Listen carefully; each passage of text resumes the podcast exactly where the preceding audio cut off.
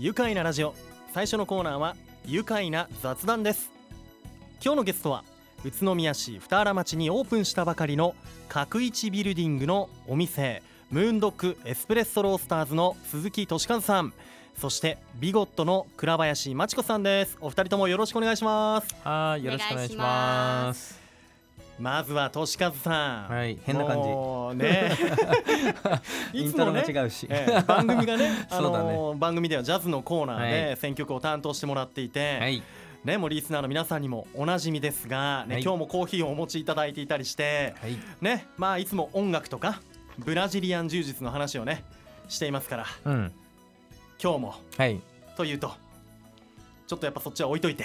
今日曲もねは選ばなくていいね。曲は今日は選ばなくて大丈夫です、はいジャズの話も今日はいいんですけど、はい、ね、コーヒーも早速いただいてます。今日もホットコーヒーですねそうだね、今日はうん。今日はね、ちょっと寒かったんで、エルサルバドルにしました。ははい、また表面にねオイルが浮いていて、美味しいコーヒーを飲みながら、い、お話聞いていきたいと思いますが、ね、オープンしたばかり7店舗が入る角一ビルについて今日はね教えてもらいたいんですがこれまた歴史ある建物なんですよね。そうですね。うん、えー、大体築80年、80年、えー、ぐらい経ってるのかな。はい、えー、まあ元病院なんですけどね、そこの大村角一さんという方が、はい、えー、建てた、えー、2階建ての木造の建物ですね。そこをまあリノベーションしたというと、ことかな。なるほど。はい。築80年の歴史がある、うん、えー、元、まあ、旧大村医院、そうですね。というね。大村院っていう。えー。ね、病院なんですけどね。もしかしたら知ってるよって方もいるかもしれないんですが、かなりのじいちゃんかばあちゃんしかわからないかなとは思うんだけどね。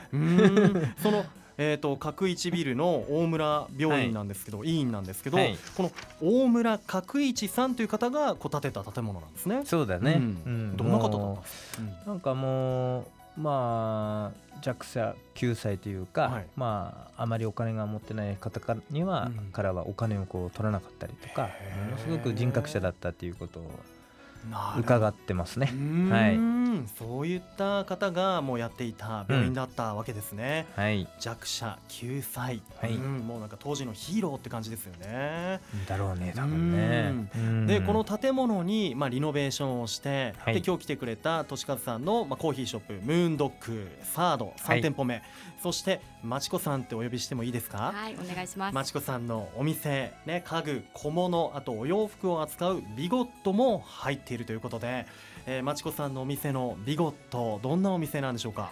とうちはアンティークな家具とか、はい。あと作家さんの小物だったり、うん。あとは私お洋服を作ってるんですけど、私のお洋服もはい。オーダーのものを置いていたりってうん。いうセレクトショップになっております。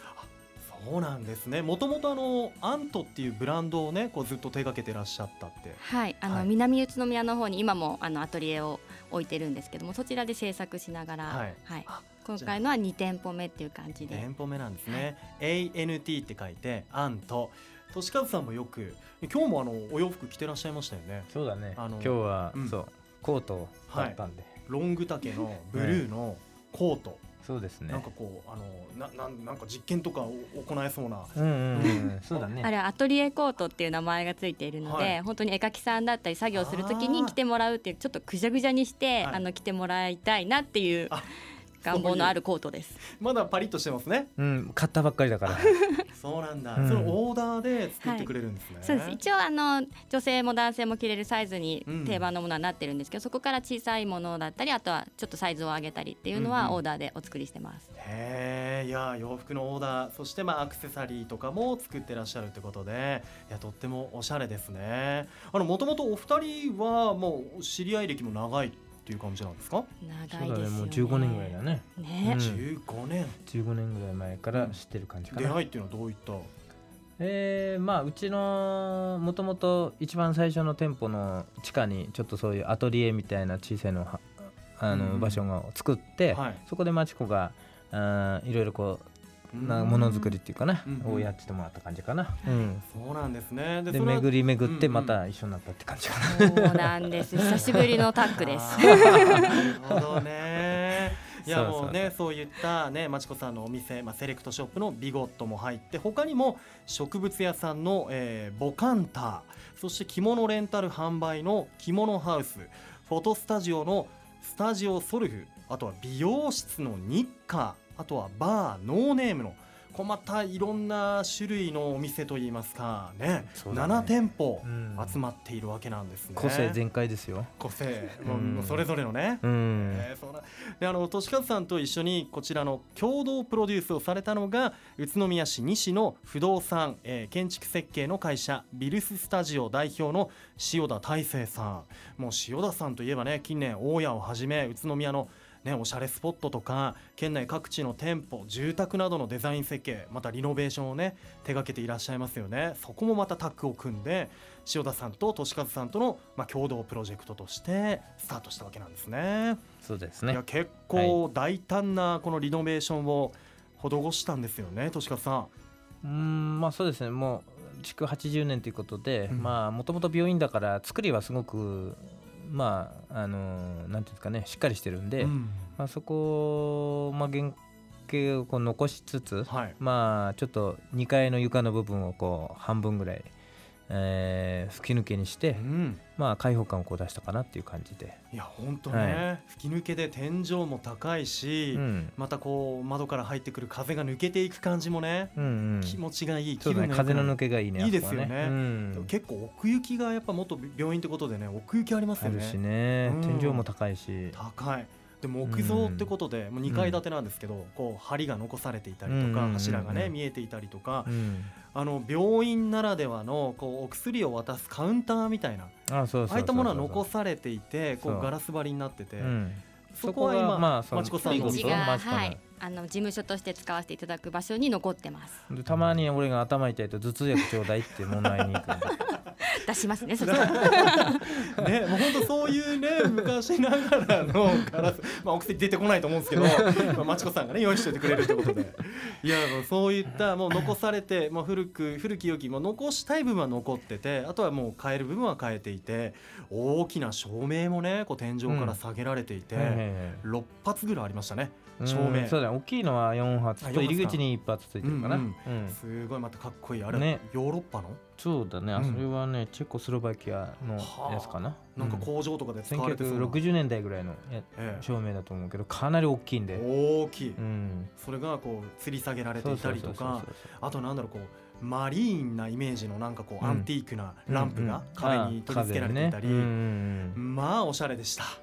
そこのスイッチ見ました？スイッチ。あ。スイッチ。あスイッチもなんかち普通の家のやつじゃないですよね。そうあれもちょっと見てほしいです。お客様来た時に。ね。本当あの真鍮製のスイッチだったりいろんなね,、ういろんなのもうがついてる可愛いので。スイッチ違いますもんね一つスイッ一つチとかコンセントとかもね可愛い可愛いんです。のを使ってるんでうん。まあ店舗さんの各店舗さんのやつもねいや本当ね見てみてください。アンティークだったりもうすべてにオーラ雰囲気があるなというふうに思いました、うん。いやもう各店舗それぞれまたこう扉を開けたらお店のイメージって世界観が全く違うものが広がっていてこれお店さんごとに壁とか装飾デザインっていうのが施されてるんですね。各店舗のオーナーがこううん。手掛けるということで,、そうです。いやーこれまちこさんはビゴットの店内どんなところこだわりましたか？うちはあのシックスアベニューストアハウスさんっていうあのアンティークの家具を扱っているはい。方があの内装全部やってくださってるんですけども、たね地元のね、はい、うん。あの大正ロマンだったり、はい。その辺あの明治の感じの雰囲気で、はい。あの装飾してるんですけど全部壁を作って壁とかドアとかを作ってるんで、だいぶ中身を結構いじりました。ねあの壁紙の柄とかめっちゃおしゃれですよね。そうですねあれもウィリアム・モリスっていうはい壁紙が私大好きで、うん。そこのやつを使わせていただいてます。なるほどね。なんか気品があるんでそしてあのなんていうんですかあの窓枠とかはい。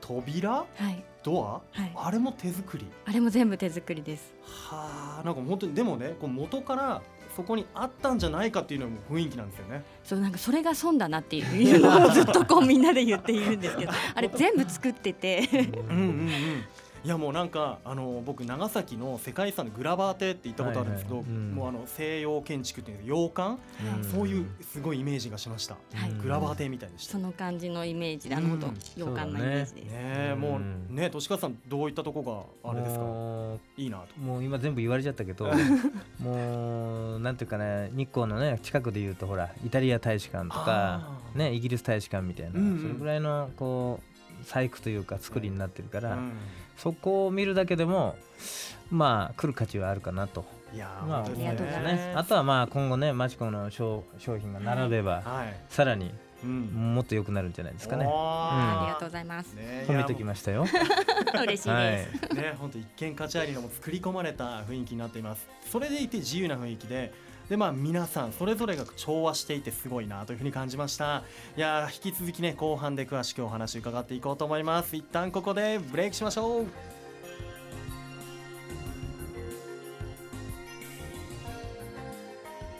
愉快な雑談。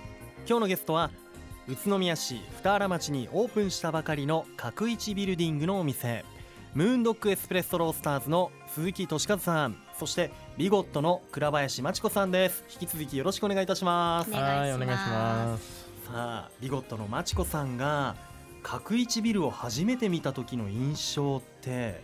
私見た時はい。うん。はまだ全然手つかずの状態だったので、すこれ言っていい？あボロボロ？って言っていいのかちょっとわかんないんです。けど、まあすごい状態ではあったんです。でうん。もあの年川さんがプロデュースで入るってことだったので、まあきっとガラッとまた変わっちゃうんだろうなっていう、うん。なんか不安とかは何もなくて。うんうん。ただ手術台があったりとかあと私が使わせていただくえあの入った場所も、はい。あのおばあちゃんの部屋でキッチンとか仏壇とかがまだそのまま残っていて あの日本家屋だったんです本当に、うんうんうんなのでこれがうんまあどう変わるかっていう楽しみの方がちょっと多かったです。へえ仏壇だけ早く避けていただいていいですか？って頼んでたから。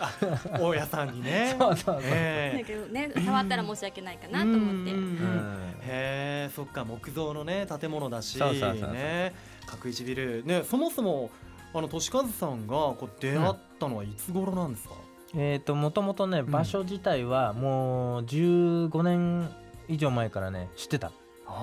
でここにお店やれたらいいななんてね思ってたんですようんうんねでその時はちょっとまだタイミングが合わなかったんで。うん。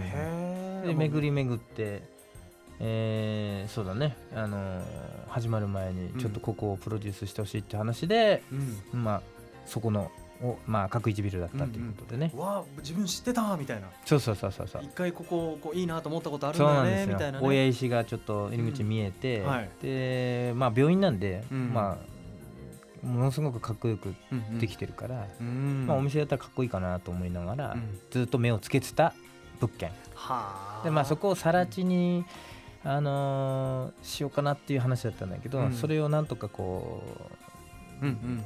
うリノベーションして、うん。あのーまあ、再利用できないかなっていうことで、うん。まあ、動き出したって感じかな。へえ。いややっぱ目の付けどころというかまあこれから将来にもねそういったこうリノベーションしたら輝きそうなこう建物っていうのはこの宇都宮にも栃木県内にもね数多くあるんだろうなという今ね話聞いてても思いましたしうん。いやもうすごくおしゃれになってるんでさっき言ってたねおばあちゃん、ん。こう見たら驚かれるんでしょうね。うん。まあ多分入ってきてわからないかもしれないね。変わりすぎちゃって。ガラッと変わりすぎて。へーねまだご存命ってことでね。うん、そうですね。ぜひね機会があればね見てもらえたらと思うんですが、はい。そんなね角一ビルこうどんな思いであの場所でこう俊勝さん今のプロジェクトやりたいと思ったんでしょうか？